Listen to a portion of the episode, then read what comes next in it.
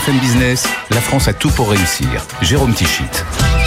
Bonjour, bonjour et bienvenue dans la France à tout pour réussir. Chaque week-end, chaque semaine, vous le savez, un concentré d'économie positive sur BFM Business.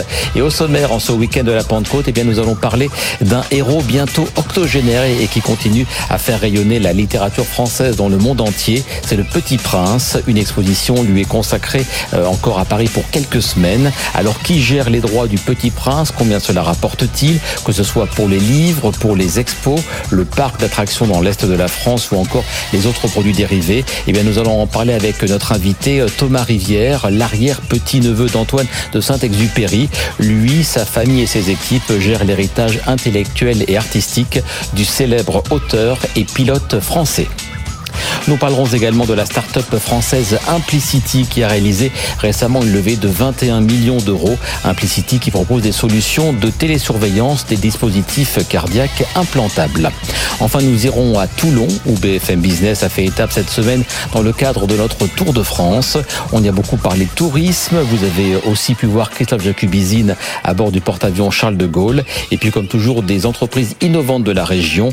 Vous découvrirez la manivelle électrique qui facilite grandement la vie des plaisanciers. Mais tout d'abord, et alors que toutes les nouvelles économiques ne sont malheureusement euh, pas très bonnes en ce mois de juin, eh bien, on va tout de même commencer cette émission par un indicateur économique qui, lui, reste positif pour la France. C'est l'attractivité de notre pays aux yeux des investisseurs étrangers. En 2021, la France est donc restée le pays le plus attractif d'Europe, Royaume-Uni euh, inclus, avec un total de 1222 nouvelles implantations ou extensions de sites existants. L'écart s'est même creusé avec nos deux poursuivants, le Royaume-Uni et l'Allemagne. Pour commenter ce très bon résultat, Edwige Chevrillon avait reçu Pascal Cagny, c'est le président de l'agence Business France les investisseurs étrangers euh, reconnaissent les, les, euh, les, atouts structurels qui sont les nôtres, des infrastructures qu'on bâti, qui ont été bâties par euh, plusieurs générations, une French Tech, une French Fab, une santé qui est aujourd'hui mieux reconnue, et donc tout ça fait des infrastructures qui sont aussi fortes en matière aéroportuaire ou autoroutière.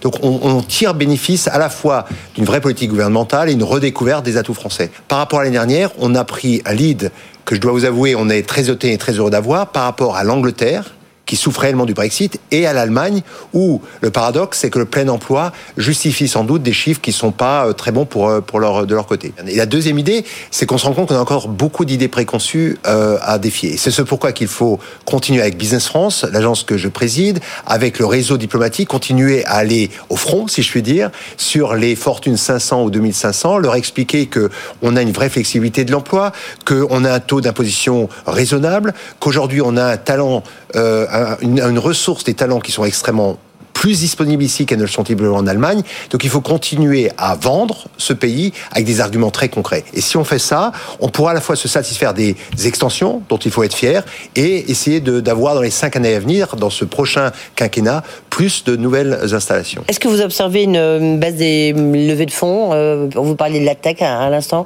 Est-ce que vous voyez un ralentissement, mais même des investissements? Parce que là, on est là, c'est sur 2021.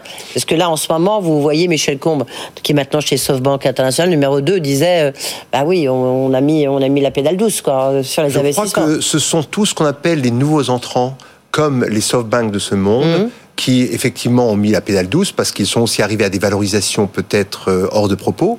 Mais au fond du fond, lorsque vous avez l'écosystème qui est le nôtre, euh, que vous délivrez, que vous avez une demande qui est encore présente, je crois qu'on va euh, passer dans cette tempête qui a déjà commencé et qui continue à se développer plutôt mieux que tous les autres pays et particulièrement les États-Unis. Nous, nos entreprises, si elles ont les 12, 18, 24 mois qu'il faut pour pouvoir continuer à croître, vont le faire. Ça ne veut pas dire que les choses vont toujours être parfaites, mais je suis très très confiant sur euh, la pérennité de la French Tech et de ce mouvement et le fait qu'on va continuer à créer des jobs, puisque je vous rappelle qu'on a créé plus de 250, 300 000 même, suivant différentes statistiques, et que ça appartient maintenant aussi à l'attractivité du territoire français.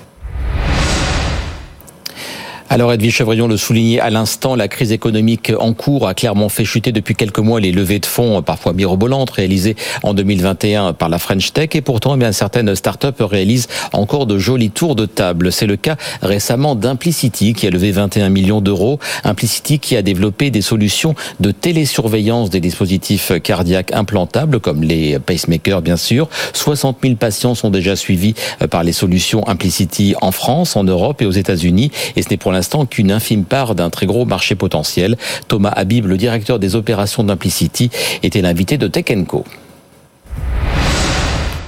ce qu'on propose aux équipes médicales dans les services de cardiologie, c'est des solutions de télécardiologie qui leur permettent d'augmenter avec de l'intelligence artificielle, on pourra revenir dessus, et qui leur permet de, de, suivre et gérer facilement leurs patients malades cardiaques sur une plateforme qui est unique et universelle. Nous, on s'adresse à deux types de populations différentes, à la fois les patients qui sont porteurs de prothèses cardiaques, donc ça c'est les pacemakers que vous avez mentionnés, c'est les défibrillateurs implantables. Oui. Et donc là, on Ils sont automatiques en fait, qui sont automatiques, qui sont des objets connectés implantés. Donc là, on récupère les données, on s'intègre avec les différents fabricants. Il y a cinq fabricants principalement dans le monde qui fabriquent ce type de prothèse cardiaque. Et ce, que, ce dont ont besoin les équipes médicales, c'est une plateforme qui permet d'agréger toutes ces données, les présenter de manière consistante et surtout les permet de les travailler. Parce qu'il faut revoir les données qui ont été transmises, euh, les ECG, il faut faire des rapports de télésuivi, euh, il faut pouvoir facturer aussi cette activité qui remboursé en France et dans d'autres pays. Et ça, c'est sur la première population. Il y a une deuxième population aussi qu'on intègre sur notre plateforme, sont les patients insuffisants cardiaques qui sont télésuivis avec des objets connectés externes cette fois-ci. Donc on n'est plus sur de l'implantable, on est sur des balances connectées, on est sur une app patient qui permet de renseigner ses symptômes pour pouvoir suivre l'évolution de l'état de santé. Et ces patients-là aussi, on les intègre sur notre plateforme et sur notre plateforme, on peut traiter euh, ces différentes populations de malades cardiaques. Et donc après, les professions médicales peuvent analyser ces données quasi temps réel et s'il y a des anomalies, hop, on nous appelle et on va faire un check-up. Exactement, c'est ça qui est important, c'est la capacité de pouvoir faire de la prévention, c'est-à-dire de pouvoir intervenir avant que la situation du patient se dégrade et qu'il soit euh, ben, finalement aux urgences à l'hôpital. Ces 21 millions d'euros que vous levez, c'est l'actualité du jour. Hein. Euh, qu'est-ce que vous allez en faire? On va euh, financer notre expansion internationale avec un focus important sur les États-Unis. On a commencé à construire une équipe, mais là on va pouvoir recruter beaucoup plus. La deuxième aspect, c'est de pouvoir continuer à développer nos algorithmes médicaux. Et avant de parler dans un instant du Petit Prince, direction Toulon, où deux rendez-vous de BFM Business, Good Morning Business et 60 minutes business ont fait escale ce jeudi à l'occasion du Tour de France de BFM Business. De nombreux invités ont souligné le dynamisme économique de la ville et du Var en général. On a notamment beaucoup parlé de tourisme. Vous avez aussi pu voir Christophe Jacubizine à bord du porte-avions Charles de Gaulle. Et puis, comme toujours, eh bien, des entreprises innovantes de la région ont été mises à l'honneur. C'est le cas de Crisadev qui a développé eWincher, une manivelle électrique qui facilite grandement la vie des plaisanciers. Elle remplace la bonne vieille mais souvent fatigante manivelle manuelle. On écoute les explications de Bruno Rabu, c'est le président de Crisadev. E-Wincher, c'est effectivement, comme vous l'avez dit, une manivelle électrique de winch. C'est une vraie manivelle qui a la même dimension qu'une manivelle standard, mais qui a un moteur à l'intérieur. Et en fait, euh, à tout moment, vous pouvez l'utiliser en fait de trois façons différentes.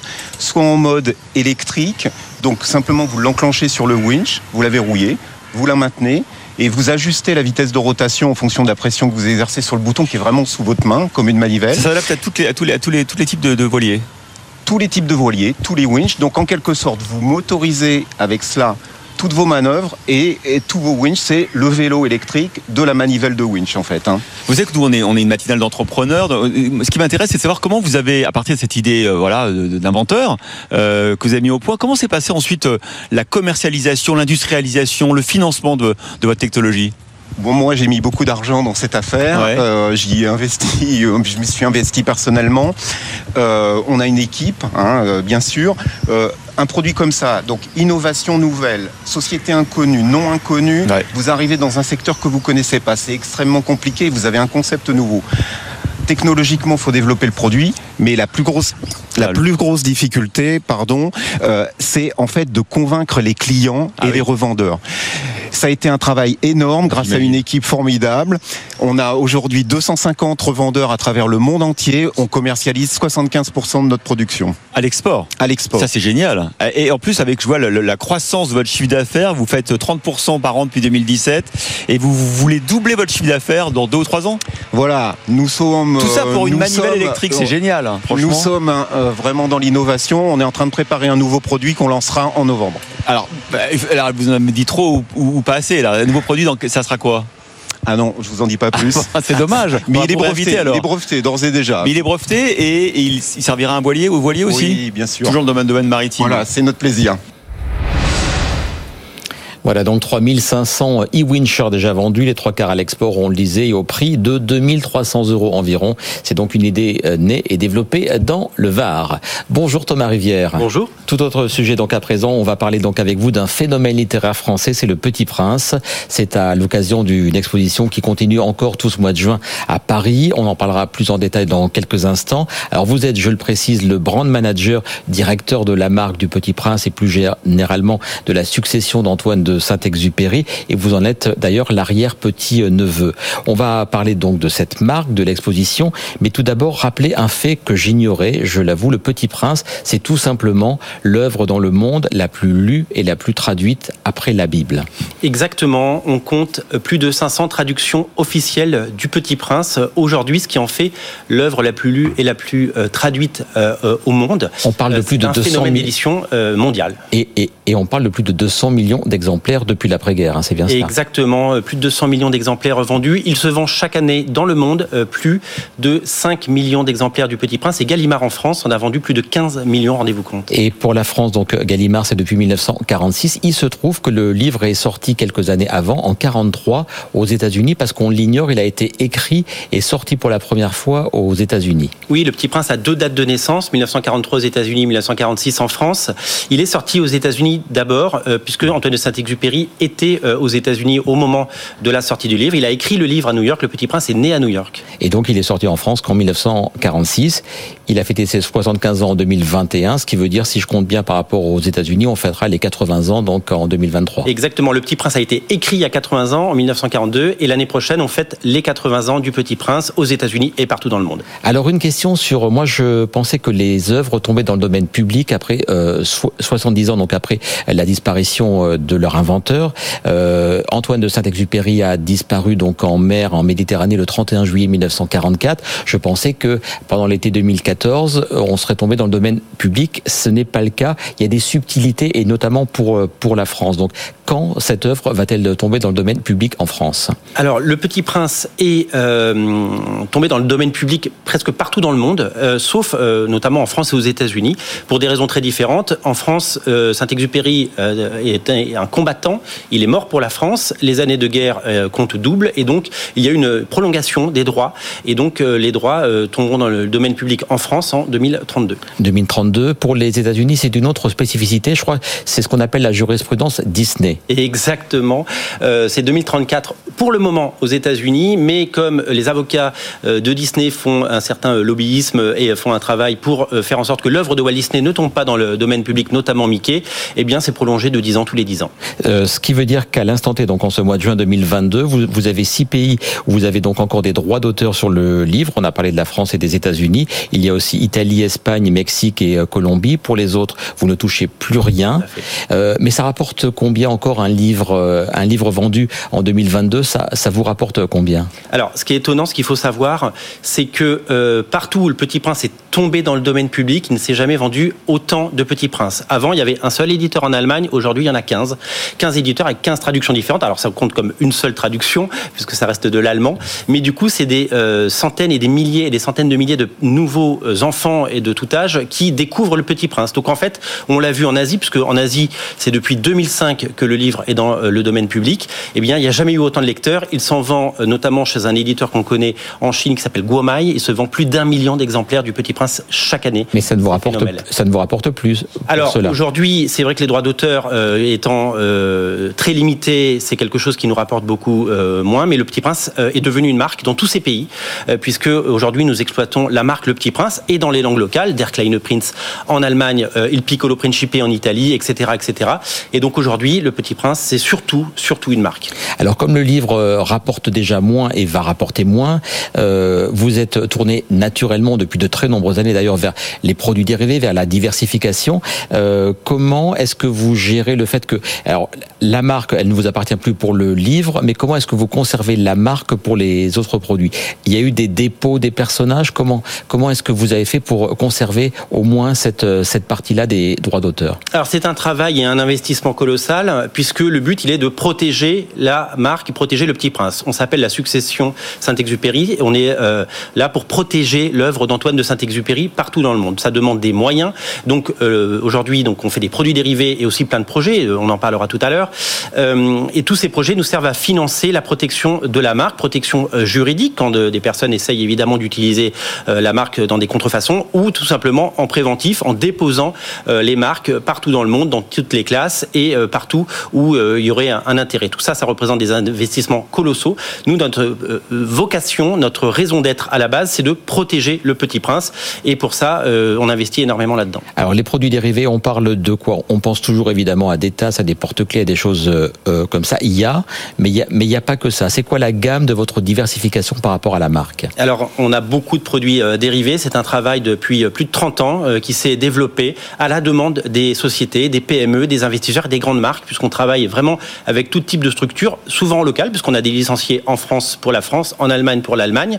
Et donc, euh, aujourd'hui, on a plus de 10 000 produits actuellement sur le marché euh, en vente dans les boutiques du monde entier. Et ça représente plus de 350 licenciés, donc 350 entreprises partenaires avec qui on travaille partout dans le monde. Et ça vous rapporte combien? Il y a un modèle économique qui est au pourcentage. Il y a une licence d'abord, ensuite il y a un pourcentage sur chaque, sur chaque vente. Euh, comment, comment ça se passe? Quel est votre modèle économique? On travaille sur un modèle de licence très classique avec en effet un pourcentage sur les ventes. Et aujourd'hui, euh, le marché du Petit Prince en retail dans le monde, c'est 200 millions d'euros euh, donc dépensés sur la marque Le Petit Prince par les, les, les, bah, les, amoureux du Petit Prince, les fans du Petit Prince qui veulent prolonger l'histoire en faisant l'acquisition, vous l'avez dit, d'un produit. Ça peut être une peluche, ça peut être une très belle montre de marque, ça peut être un stylo euh, Mont Blanc, ça peut être des objets souvenirs et ça peut être vraiment toute une variété de produits absolument incroyables et d'une richesse folle. Et sur ces 200 millions, il vous en revient combien? Alors on ne communique pas sur ce chiffre euh, aujourd'hui, mais euh, on touche un pourcentage, euh, qui, les pourcentages qui sont très très classiques dans le monde de la licence là-dessus, ce qui nous permet de financer, bien entendu, à la fois ben, toute la protection juridique, nos équipes, bien entendu, et puis de soutenir la Fondation Antoine de Saint-Exupéry pour la jeunesse que nous avons créée il y a 12 ans. Alors, est-ce que vous donnez votre licence, enfin, vous, vous vendez votre licence à n'importe qui? Est-ce qu'il y a quand même des critères? Est-ce qu'il y a des valeurs qui entrent en, qui entrent en jeu dans vos choix? Alors, moi, j'ai l'habitude de dire que on, notre travail, c'est de dire non c'est de dire non à tous les projets farfelus, à, tous, les, projets qui ne portent pas nos valeurs, et de dire non à, tous ces gens qui voudraient euh, ben, mettre l'image du Petit Prince sur des produits qui n'iraient pas dans le sens, qui ne porteraient pas les valeurs d'Antoine de Saint-Exupéry. Donc, euh, nous, dans premier lieu, on dit non. Et après, on, on, décide de travailler avec des sociétés, justement, qui ont un projet intéressant, qui peuvent euh, évidemment prolonger l'histoire et qui peuvent vraiment retrouver la poésie, le message et tout ce que Saint-Exupéry a voulu véhiculer dans son œuvre. Il nous reste deux minutes on va on va vite parler du parc qui a été créé en 2014, parc d'attractions. Donc on, on, va avoir quelques images euh, qui génère combien d'entrées chaque année et qui rouvre, je crois, chaque année de Pâques jusqu'à Toussaint. Pâques à Toussaint, exactement. C'est à peu près 200 000, entre 200 000 et 250 000 visiteurs euh, par an hors Covid. Et aujourd'hui, il y a plus de 1 million euh, de personnes qui ont déjà découvert le parc, 1 million de visiteurs dans ce parc magnifique qui lui porte clairement les valeurs du Petit Prince, un parc aérien, un parc avec des ballons, d'une poésie incroyable incroyable, un parc familial dans lequel bah, les familles se retrouvent pour passer une journée formidable. Quelques mots donc aussi sur la série d'animation qui va donc voir le jour en 2023 chez nos confrères de France Télévisions. Ce sera donc pour les 80 ans du Petit Prince version américaine.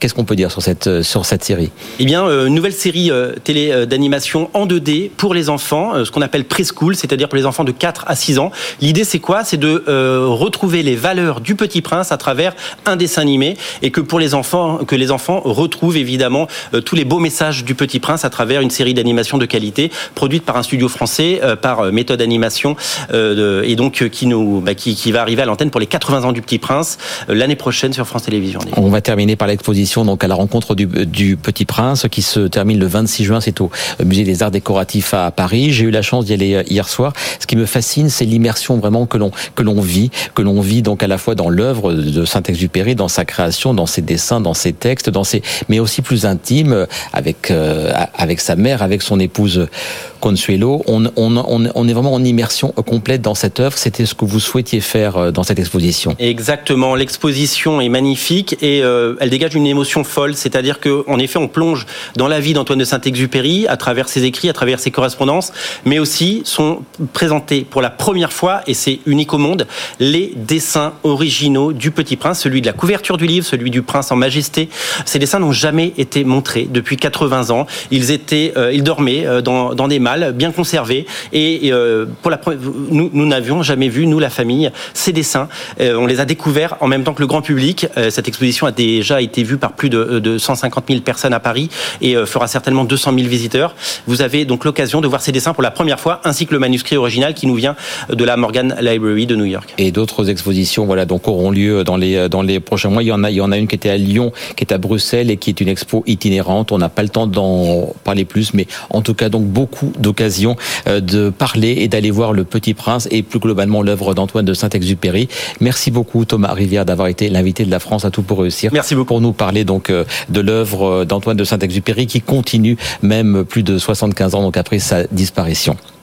Et en ce mois de juin, il y a donc les expositions, dont celle consacrée au Petit Prince, mais c'est aussi le début de la saison idéale pour les concerts et pour les festivals. Un des géants mondiaux du secteur, eh bien, c'est Live Nation, créé aux États-Unis en 2005. La filiale française est dirigée par Angelo Gopé, qui va nous parler dans un instant de la très forte reprise dans le secteur.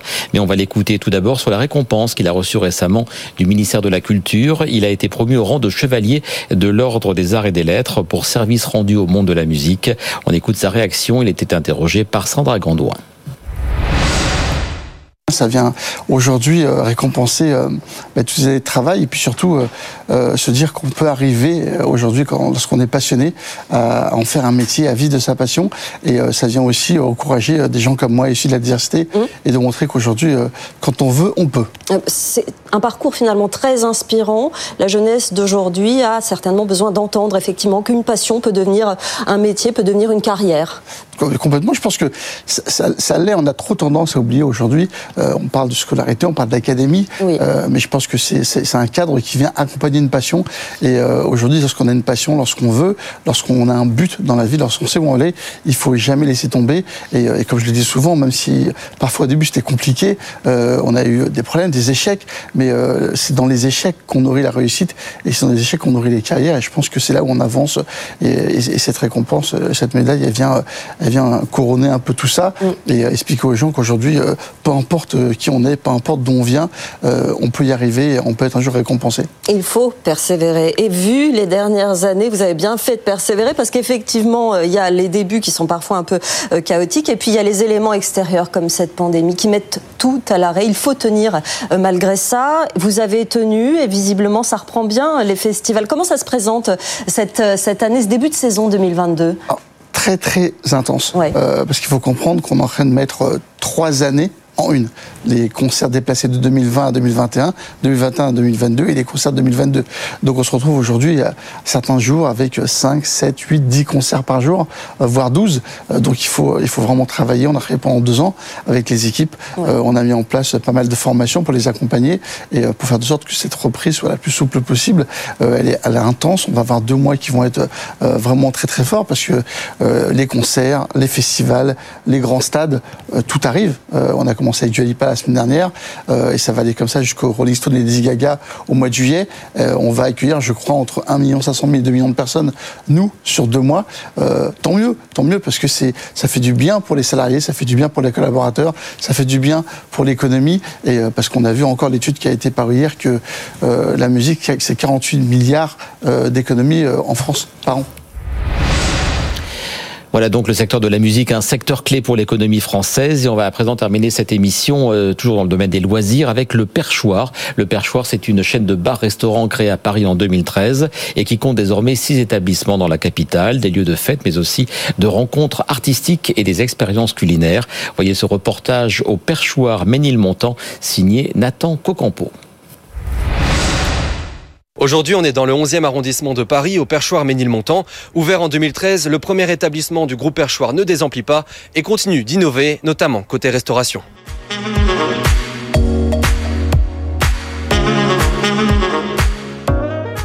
Cocktail coloré, musique, fauteuil lounge, mais surtout une vue incroyable sur les toits parisiens.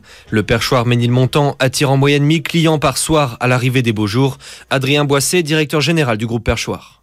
Perchoir Group aujourd'hui c'est six établissements à Paris. C'est pas forcément que des rooftops. Euh, notre positionnement c'est euh, plutôt les lieux qui sortent de l'ordinaire. Donc on, crée des fonds de commerce euh, principalement. On va jamais aller sur sur une brasserie d'angle etc. On aime bien voilà créer un univers et emmener les gens un peu dans, dans un voyage. Le Perchoir cultive les collaborations en tout genre pour continuer de surprendre ses clients.